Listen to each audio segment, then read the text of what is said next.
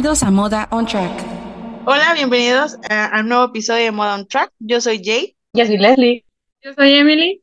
Y yo soy Monse. Bueno, en el episodio de hoy estamos aquí para conversar de una categoría que seguramente ya saben que nos encanta. Fue la que nos unió o nos hizo conocernos el año pasado, porque ya tenemos un año de estar aquí. Es la Fórmula E. Y bueno, como algunos sabrán eh, por nuestras redes sociales, el equipo de Modern Track estuvo presente como medio de comunicación, prensa, así que nuestras dos anfitrionas, Leslie Briones y Emily, ahí nos van a platicar un poquito de lo que se vivió. Primero que nada, yo quiero preguntarles, ¿qué huelen los pilos? Ah, mentira. pero sí, ¿a qué huelen? pero no me quejo si, si me dicen, no me quejo. De hecho, era algo que estábamos hablando ese día, que de la emoción y nos dimos cuenta, la verdad. Bueno, de mi parte no. No, o sea, de mi parte tampoco, por lo mismo de la emoción y de estar ahí entretenida, era como que no, no percibió olores, no sabía ni qué, o sea, que no les podíamos decir. Más bien la pregunta de Mons es, ¿a qué huele Sam Bird? ¿A qué huele Amor de mi vida. Pero oigan, platíquenos cómo se sintieron, cómo fue la entrada hasta que les dieron el pase ya que tenían su gafet, ¿cómo se sintieron? Yo puedo decir que desde el inicio, como que sí tenía nervios de que nos preguntaban porque sí estaba algo larga la fila de la acreditación y varios llegaban con su correo y todo. Entonces, ya es como que llegas y te dicen nombre y medio y te quedas pensando, ah, bueno, ya dices tu no, pues soy lesbianes de modo on track. Y ah, pues se pone a checar tu acreditación, a buscarla. Y dice que, o sea, ¿esto en serio está pasando? O sea, es real, literal. Y ya me dieron mi gafet y atrás de mí venía Emily, entonces pues estábamos ahí cerca y la carilla de emoción de las dos nos dieron la acreditación, o sea, literal, no nos la acredita ya tener colgado el, el gafet. Y fíjate que es algo que todavía no me creía, o sea, como que todavía no caía en cuenta de que, ok, estamos de prensa, venimos a trabajar, era algo sorprendente. Igual como dice Leslie, o sea, había demasiada gente ahí esperando la acreditación y ya cuando llegas y lo que te preguntan nombre de empresa y tu nombre, y ya que te están buscando entre las acreditaciones y te entran en el café, es como que, ok, de verdad eso está pasando. Y bueno, además de esto, pues ustedes tuvieron acceso el viernes, ¿no? Entonces, pues, si nos quieren contar un poco más de lo que vivieron el viernes, porque, pues, para el público en general, el, evento fue solo sábado, pero pues, ¿qué cosas pudieron ver el viernes que los mortales, pues, no vimos? Bueno, este, desde la entrada, pues prácticamente te dan un pase distinto, o sea, tienes que entrar ah, por un puentecito, que por lo general es la salida ya del autódromo. Y entrando, justamente iban pasando el jefe de Jaguar y el jefe de comunicaciones también de Jaguar y pasaban enfrente de mí y yo estaba como que grabando la entrada para intentar documentar una parte de, de todo esto y se me quedaron viendo y hasta me saludaron, me dijeron buenos días y, así, congelada, petrificada. Déjenme decirles que yo no me había dado cuenta. De hecho, hicimos una amiga ahí en, cuando estábamos en la fila de acreditación y yo venía con ella y Leslie venía atrás. Y en eso yo volteo y los veo y digo, se me hacen conocidos. Pero algo en mí todavía no procesaba quiénes eran. Y luego ya que me encuentro, ya me acerco a Leslie y me dice, no, pues era. Y yo así de que, ¿cómo? O los tenía atrás y volteé a verlos y yo ni cuenta, o sea, todavía no caí en cuenta que eran ellos. Pero, ¿qué se siente? Díganos, ¿qué se siente caminar junto al team principal, James Buckley, y el otro que se llama Adrián, ¿no? ¿Qué, ¿Qué sintieron? Díganos, díganos, por favor, porque la emoción la tienen ustedes, ustedes no la transmiten. Una emoción muy grande, porque ya más adelante, adelante en el día eh, tuve, tuvimos la oportunidad de conocer a, a James bueno, más que nada en la conferencia de prensa que dieron y más adelante eh, enfrente del garage de, de, Jaguar TCS Racing. Y tuve una chance de platicar con él así simple, o sea, no, no lo grabé, ¿verdad? Pero fue algo más personal. Y tiene una obra muy bonita, o sea, independientemente de la parte de autoritaria de ser eh, líder de equipo jefe, sí te, te da esa paz o esa tranquilidad y, tiene una facilidad de palabra tan, tan bonita. y pues te transmite toda esa pasión por el deporte motor. Y la verdad, más que nada emoción, o sea, sientes que todo lo que estás viviendo es como un sueño. Y aparte hacer contactos con gente de este medio es algo del otro mundo. Y es que como digo, o sea, todavía no caes en cuenta, o sea, estás caminando al lado de todos y es como que, o sea, el año pasado nosotras no estábamos haciendo eso, nosotras estábamos en otro lado diferente, con otras personas diferentes y ahora es como que convivir con todos ellos, con los ingenieros, con los del equipo, es sorprendente. Y sobre las entrevistas, porque estuvieron en un rato, ¿no? O sea, el programa decía de las entrevistas con los team principal, con los eh, pilotos, qué sintieron, cómo, cómo vieron, cómo los acomodan, cómo se reparten las preguntas. A ver, díganos. No eran, no eran entrevistas, o sea, del team principal, no, o sea, era una conferencia de prensa donde estaban y pues ahí nosotras estábamos Leslie era la que estaba escribiendo aquí a máxima velocidad en la tablet y yo era la que iba grabando para que se quedaran guardados esos segmentos y así. O sea, ella iba escribiendo y iba grabando todo. Pero, o sea, si le preguntas a Leslie, yo estaba igual de nerviosa que ella, temblando así. Y yo así de que con la cámara y no, no, no. Y es que todo en el Media Center, o sea, está distribuido en varias zonas cada quien, donde llegas, te sientas. literalmente no hay un mapa de que aquí se sientan los de los equipos. Entonces, te, puedes, te puede tocar sentarte al lado de alguien de comunicaciones de algún equipo y puedes así estar platicando. Como hice a mí, eh, al inicio nos juntamos con una chica de, que trabaja para el Heraldo de México, o sea, son medios ya establecidos en México y pues puedes conocer gente de los diferentes equipos entonces nos dieron conferencias tanto de los team principales, de qué esperaban para esta nueva generación. Eh, por ejemplo, James Rossiter, que es el de Maserati, ahorita que es nuevo eh, jefe de equipo, eh, que cómo se sentía con, esta nueva generación y su nuevo rol. Y también estaba el de Nissan, de toda esta nueva integración. También nos dieron una conferencia de Hankook, de las nuevas llantas, de todos los test que hicieron. Hubo ahí cuatro personas que nos estuvieron platicando un poco acerca de, de todas las pruebas, los datos, eh, la información de las nuevas llantas. Y más tarde tuvimos la, la conferencia con los pilotos. Estaba el campeón actual, eh, Stoffel Van Dorn, estaba Lucas Di Grassi y no me acuerdo quién más estaba. Creo que era Pascal Verlaine, eh, que estaba también en esa conferencia. Entonces, tal vez diferentes puntos de vista acerca del, ah, también tuvimos la conferencia con los creadores de la Fórmula E. Alejandra. Hablar, ándale. Hablaron también de sustentabilidad, de los proyectos que traen aquí en México, que son muy importantes, que ah, vamos a hablar un poquito más de ellos más adelante. Este, pero sí, en, en pocas palabras, ese día fue más de conferencias, un poco más formales, y también nos dieron oportunidad de, en el Media Pen, ir a buscar a los pilotos y entrevistarlos. Te dan muy poquito tiempo para entrevistarlos, porque son demasiados medios que están invitados y medios internacionales y nacionales, pero sí es como que te tienes que ser un lugar de que, oigan, acercarte con sus, con sus PRs de, oigan, ¿puedo entrevistarlo? ¿Puedo, puedo hacerle unas preguntas? Y ya ellas tienen la oportunidad de, viendo cómo te acercas también, eh, decirte si sí eh, vas a hablar con ellos o si no, no, ya no hay tiempo. Sí, y es que, o sea, había demasiado o sea, no había tanto tiempo y como dice Leslie, o sea, había demasiados medios que también querían lo mismo que nosotras, querer entrevistar a los pilotos. Entonces, por lo mismo de toda esta agenda, porque de hecho cuando nos pasaron el itinerario del viernes se veía que iba a estar llenísimo de una hora y pasarse a otro, otro, otro, o sea, los pilotos también andaban de arriba hacia abajo. Entonces, por el poco tiempo sí es de que tenían que ser las entrevistas muy cortas y pues no, no alcanzamos con muchos, pero pero ahí estuvimos entrevistando a varias personas.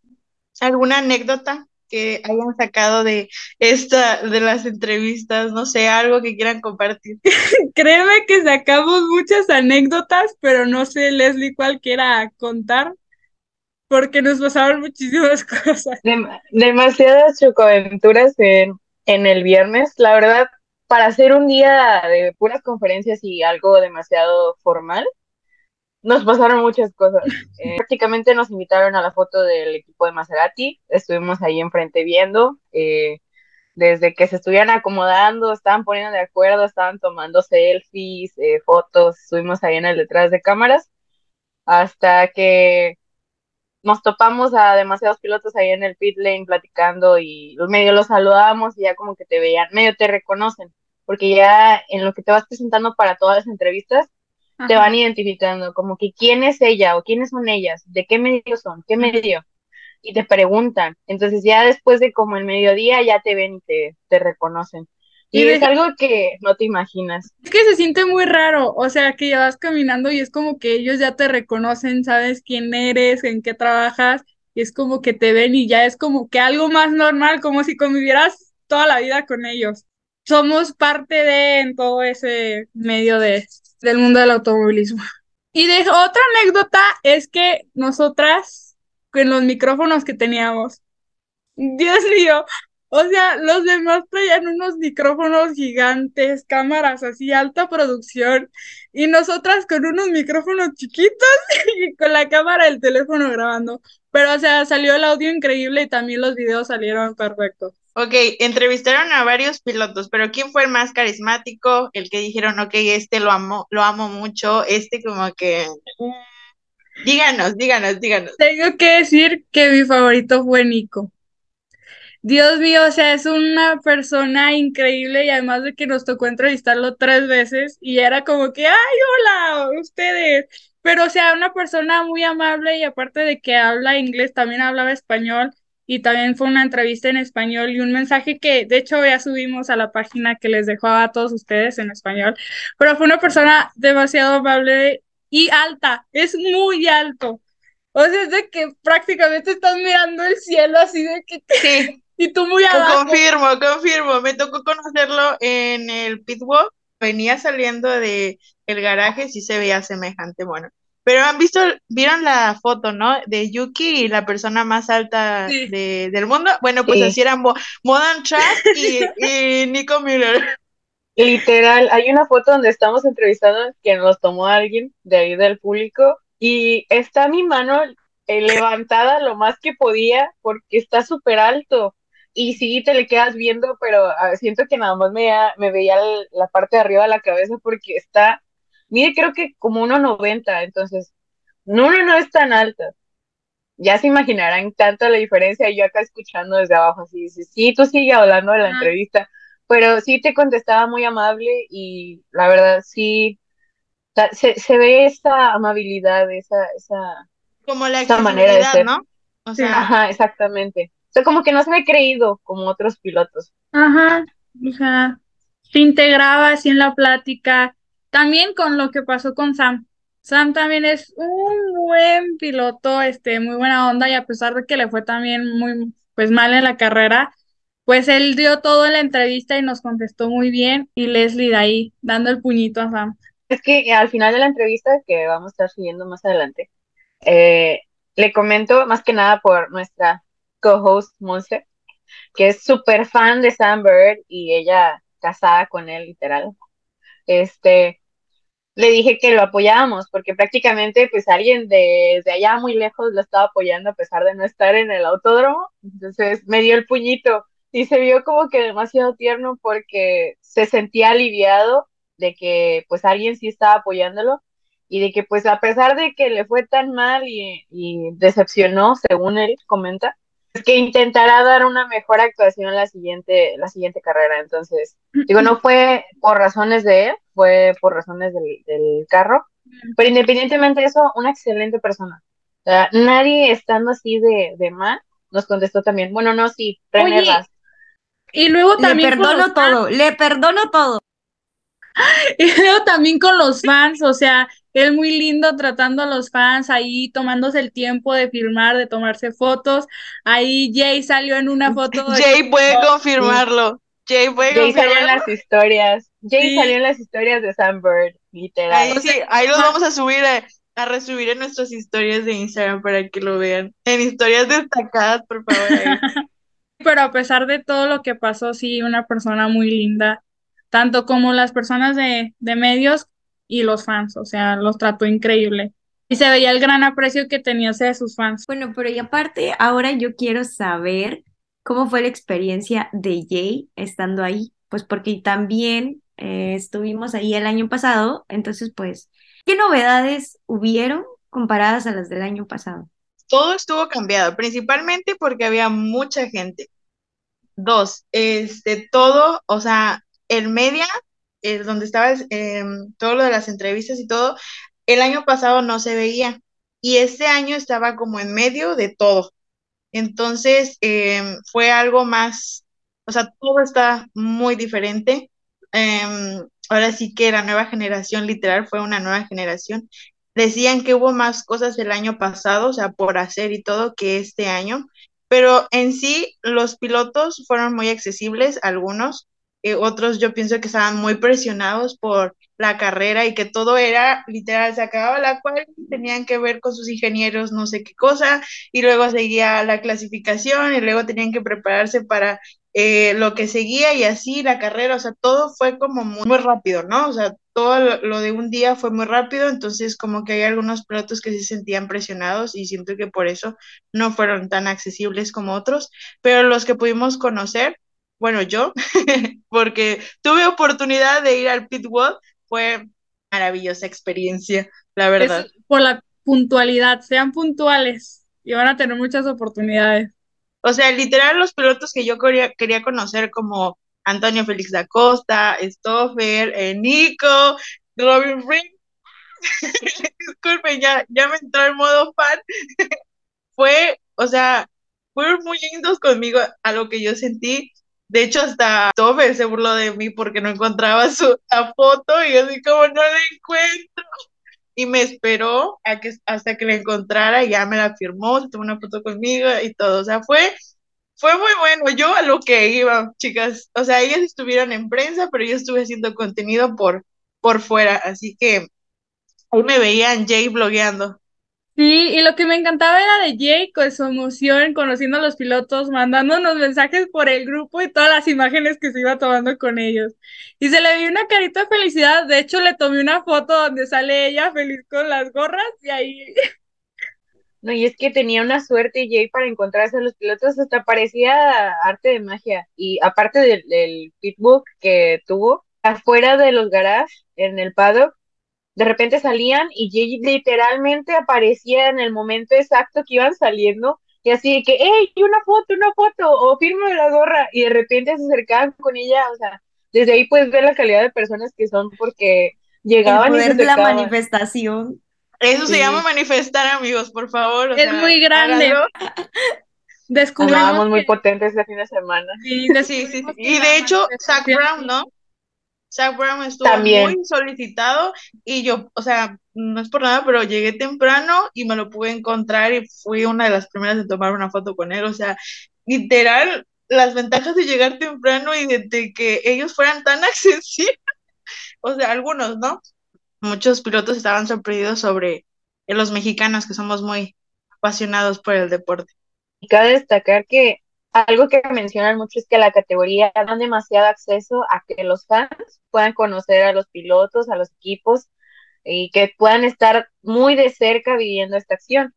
Y a pesar de que es una categoría muy joven, eh, por así mencionarlo, tiene demasiados beneficios el poder llegar temprano y el poder asistir a este tipo de eventos, porque aparte de que los puedes conocer, puedes platicar poquito con ellos, porque si, a- si se da el tiempo, tienes oportunidad de, de echarte la platicadita con cualquiera del equipo, tomarte la foto, hasta pedirle consejos, eh, incluyendo también ahí las chicas que andaban de, de Girls on Track y los diferentes proyectos que andaban ahí también dando, dando vueltas en diferentes grupos. O sea, puedes ver que, que hay demasiada información y demasiada accesibilidad en ese tipo de eventos y mucha música, demasiada música.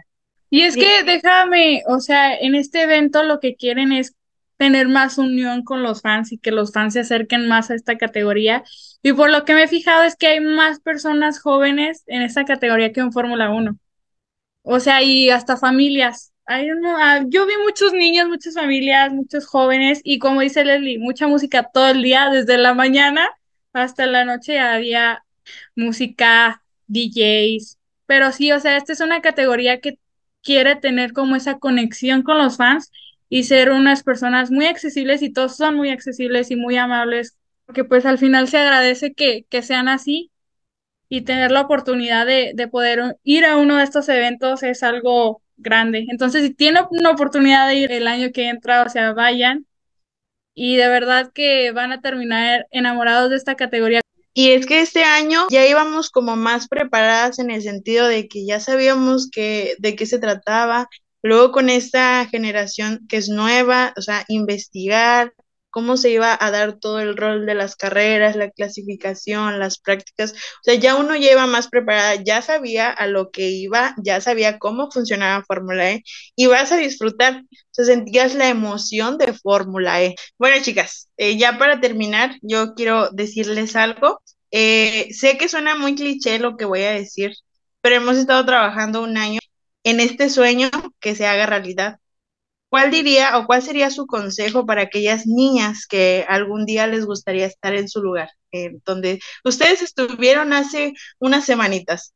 Pregunto esto porque dentro del mundo del motorsport es muy juzgado eh, por, por los hombres el ser mujer, el ser entrevistadora, el estar ahí. ¿Cuál dirían o cuál sería su consejo para aquellas niñas? Hombre, me voy a poner a llorar. Justamente estaba hablando con, con alguien de, de ese tema. No sé, yo diría que mi consejo sería que tengan, no, o sea, que luchen por sus sueños, ¿sabes?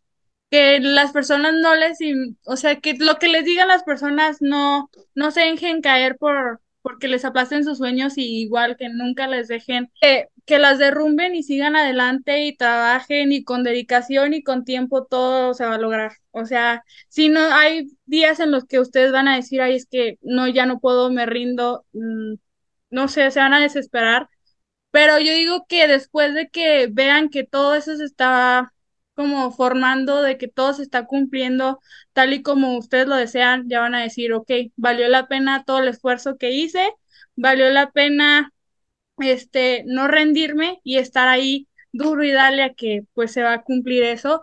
Y yo siento que sí, o sea, como les digo, es estar haciéndolo y luchando por ellos y tener paciencia y darlo todo, o sea, todos los días. Mira, uh, como una persona que le gusta mucho este deporte, o el deporte motor, eh, solo les puedo decir una palabra, perseverancia. Tienen que ser constantes en lo que hacen, eh, tener definido cuál es su sueño. Digo, en la vida no todo está escrito en piedra, entonces todo puede cambiar, puede ser ingeniero y también estar en medios, eh, puede ser Dios y también querer ser ingeniero o cualquier otra de las posiciones que hay en, el deporte motor, pero simple y sencillamente eh, rodearte de personas que, te apoyen, con quienes puedas crear una, red de, confianza, de que puedas eh, trabajar en base a eso, en tus sueños, y que nunca existas. No importa lo que te digan las demás personas, siempre puedes seguir tú adelante y puedes llegar a lograr. Nada es imposible, todo se puede lograr. La verdad es que les quiero agradecer por compartir sus experiencias. Yo que no pude estar ahí por problemas técnicos, lo viví con ustedes en el chat.